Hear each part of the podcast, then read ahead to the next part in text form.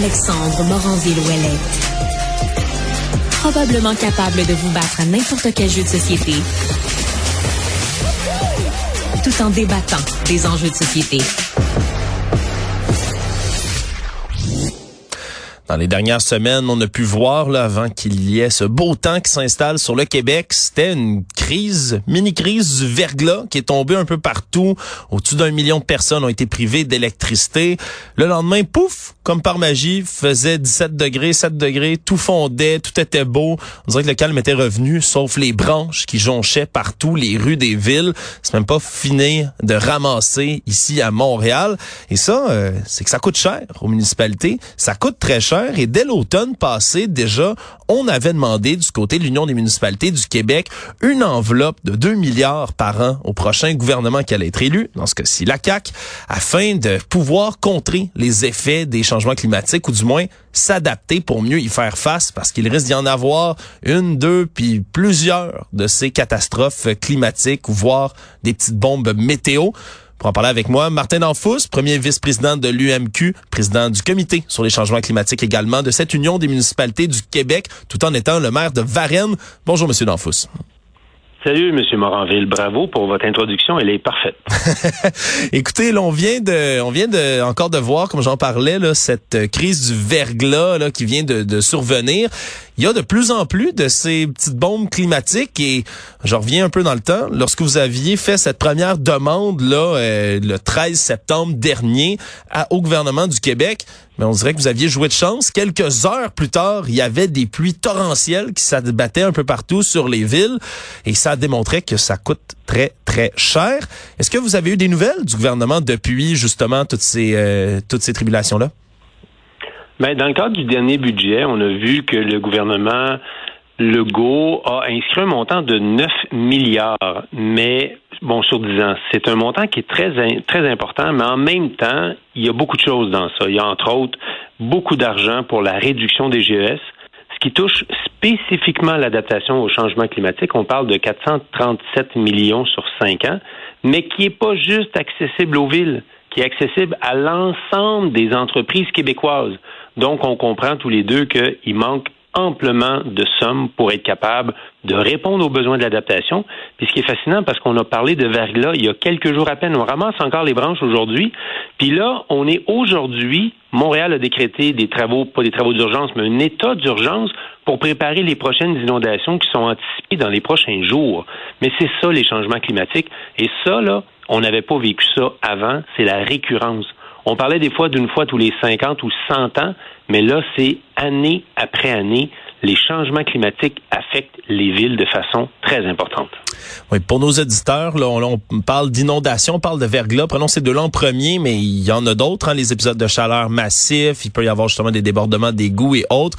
Qu'est-ce qui est le plus urgent dans les municipalités, règle générale, à modifier, moderniser ou euh, acheter, construire pour faire face au changement climatique? c'est le souterrain. Malheureusement, c'est ça paraît pas, c'est pas visible, mais c'est essentiel. Dans à peu près toutes les villes du Québec, on a des secteurs, des rues avec seulement un réseau d'égouts unitaire on n'a pas de réseau pluvial, qui est un autre tuyau à devoir installer. Puis quand il y a des pluies abondantes, parce que là, ce qu'on voit, c'est dans les inondations qu'on connaît, c'est le débit d'eau est beaucoup plus important dans un court laps de temps. Donc, pour le réseau souterrain, c'est impossible. Ça ne peut pas absorber ça. Puis ça s'en va où? Dans le, sous, dans le sous-sol des maisons. Et c'est ce qui est dramatique, parce que si ça allait sur les terrains, ça serait un moindre mal. Avec le temps, ça s'absorberait.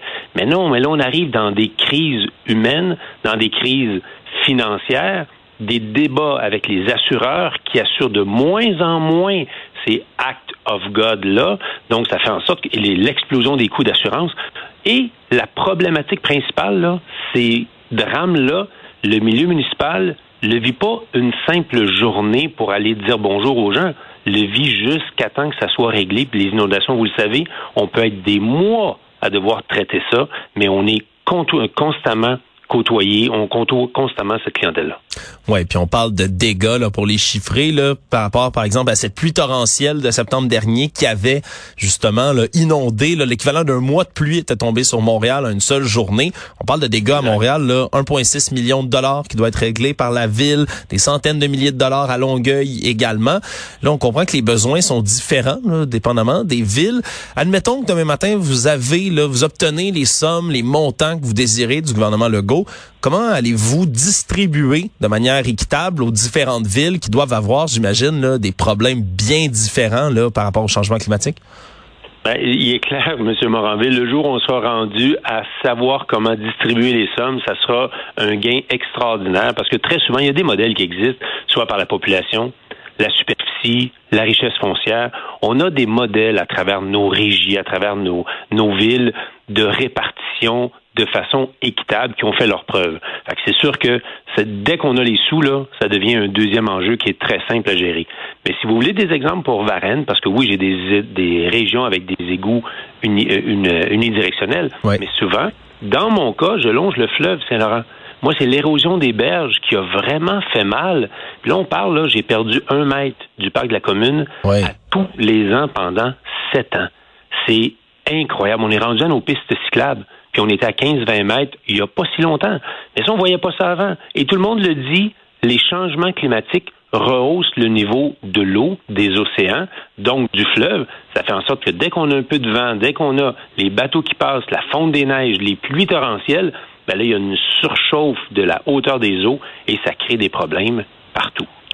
Est-ce que cette multiplication justement là des, des bombes météo, j'en parlais tout à l'heure, mais le 13 septembre dernier, c'était presque une presque une coïncidence là, incroyable qu'en quelques heures après votre communiqué de presse à l'UMQ, on avait cette catastrophe climatique localisée là, près de Montréal et de Longueuil. Mais est-ce que la, récurrence de ces événements-là, est-ce que c'est quelque chose que vous voulez mettre de l'avant justement dans vos négociations peut-être avec le gouvernement Legault? Ben, honnêtement, c'est déjà connu et reconnu qui un des gains importants qu'on a été capable de faire dans les dernières années, c'est qu'aujourd'hui, tout le monde s'entend qu'on vit des effets de changement climatique, puis il faut mieux s'adapter. Maintenant, ça prend davantage de sommes pour y arriver. Ce que l'étude d'Uranos et de WSP a clairement démontré, c'est que chaque dollar qu'on investira aujourd'hui dans l'adaptation, ben c'est 15 dollars qu'on sauvera à réparer les drames qu'on vivra. C'est sûr que c'est jamais très sexy de faire de la prévention, mais dans ce cas-là précisément, il est impératif d'agir. Parlant de prévention, il y a eu évidemment beaucoup de bruit qui a été fait suite à euh, cet épisode de verglas qu'on a eu il y a pas longtemps par rapport à la solution. Qu'est-ce qu'on peut faire pour mieux s'adapter? Parce que au-dessus de 20 ans après la crise du verglas, la véritable crise du verglas de 98, on s'est rendu compte que les choses n'ont pas vraiment changé, que les problèmes à notre réseau électrique continuent d'être apparents d'être les mêmes, surtout que 20 ans plus tôt, euh, par rapport à cette prévention-là pour le verglas. Est-ce que d'enfouir les fils, par exemple, c'est une solution que vous préconisez à l'UMQ?